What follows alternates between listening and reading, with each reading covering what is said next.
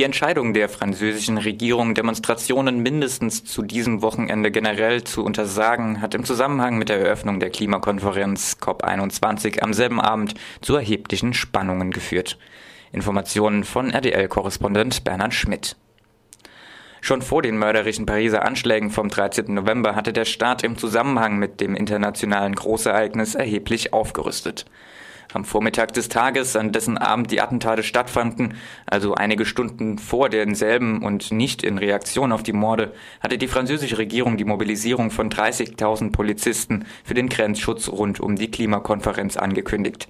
Dabei ging es offensichtlich darum, die Einreise von unerwünschten Protestwilligen zu verhindern. Inzwischen wurde bekannt, dass tatsächlich insgesamt 1000 Personen der Zutritt zu französischem Territorium untersagt wurde. Schon zuvor war Ende Oktober publik geworden, dass der französische Staat in zahlreichen Fällen Visaanträge von Personen aus Ländern des globalen Südens, die auf Diskussionsforen rund um die COP21 etwa über die Auswirkungen des Klimawandels auf Afrika Zeugnis ablegen sollten, ablehnte und ihnen damit die Reisemöglichkeit verweigerte.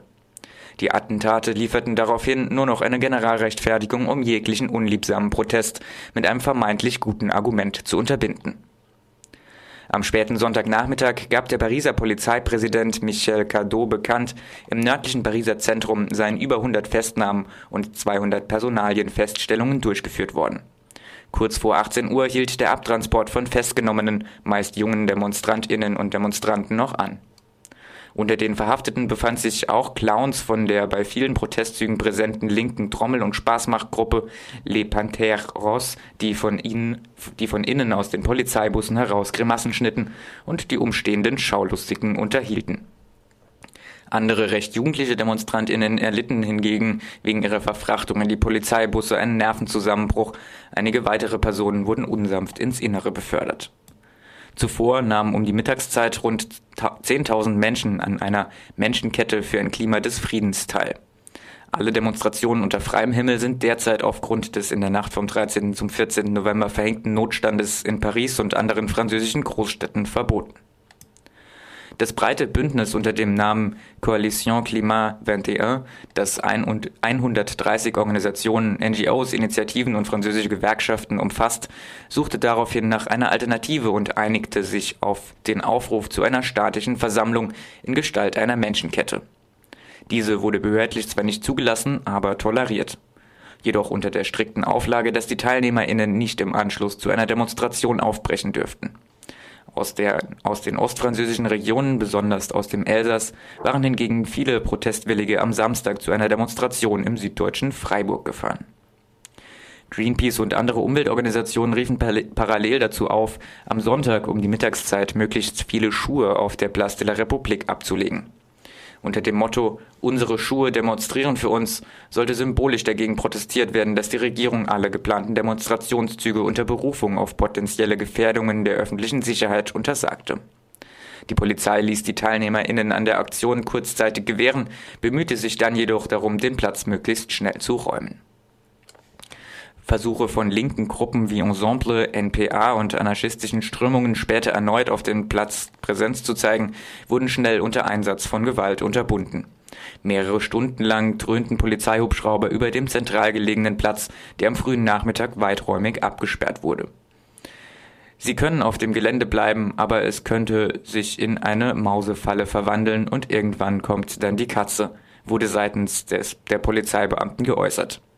Gegen 15 Uhr hing weißer Tränengasnebel über dem Platz, auf dem mehrere hundert Menschen eingeschlossen waren.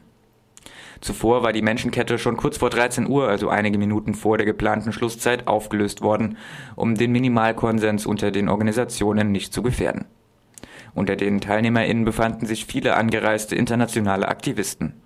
Eine Gruppe von australischen Frauen hatte sich als Klimaengel verkleidet und proklamierte Coal Kills. Die Kette verband fünf Metrostationen miteinander und reichte den Boulevard Voltaire entlang. Auf eben dieser breiten Straße liegen mehrere der Angriffsziele der Terroristen vom 13. November. Die Ablehnung von Krieg, Gewalt und Terrorismus zählten zu den Forderungen, die auf zahllosen, fantasiereich gestalteten Plakaten zu Ausdruck fanden, ebenso wie der Wunsch nach Bewahrung des Planeten. Ein internationalistischer Themenschwerpunkt wurde rund um den Metrohaltepunkt Saint-Amboise gebildet. Dort wurden die besonders gravierenden Folgen des Klimawandels für ärmere Länder wie Bangladesch oder die Staaten der Sahelzone ebenso thematisiert wie Klimaänderungen, Dürre und dadurch ausgelöste Verteilungskonflikte als Fluchtursache im Sudan und anderswo. Klimatischer Notstand proklamierten die Demonstrantinnen. Zu den Protestthemen zählten aber auch das Sponsoring der Konferenz durch französische Großkonzerne wie die Bank BNP, die zugleich in umweltschädliche Projekte investiert, oder den Ölkonzern Total, das größte börsennotierte französische Unternehmen, sowie das Greenwashing für die Atomenergie, das der französische Stromanbieter EDF und der Nuklearkonzern Areva rund um die Klimakonferenz betreiben.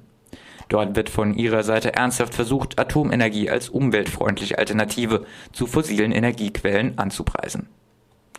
Zivilgesellschaftliche Vereinigungen protestierten auch gegen die Anwesenheit von Diktatoren aus dem französischen Einflussbereich in Afrika wie Omar Bongo aus Gabun und Denis Sassou Nguesso aus der Republik Kongo. François Hollande nutzte die Klimakonferenz als Anlass, um diesen diskreditierten Verbündeten den roten Teppich auszurollen und sie zu diskreten Gesprächen am Rande zu empfangen. Die Demonstrationsverbote stoßen unter den Protestierenden auf keinerlei Akzeptanz. Zitat, sie begründen es offiziell damit, dass Menschenansammlungen potenziell gefährdet sein könnten.